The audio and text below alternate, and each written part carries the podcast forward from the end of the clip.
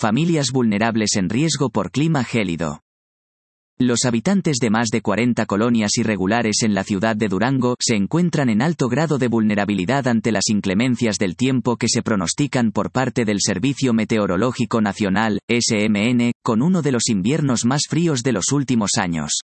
Con tal escenario, el grupo parlamentario del PRI en el Congreso local, organiza una cruzada para ir en auxilio, sobre todo de niños y ancianos, que son más susceptibles de sufrir consecuencias fatales ante las temperaturas congelantes que según el SMN habrán de registrarse durante diciembre y enero. La ayuda incluye a los más de 40.000 niños y niñas que trabajan en las calles, así como alrededor de 1.500 indigentes que carecen de un lugar donde vivir y que se encuentran desprotegidos, según lo planteó ante el Pleno Legislativo la diputada priista Sugui Torres Rodríguez.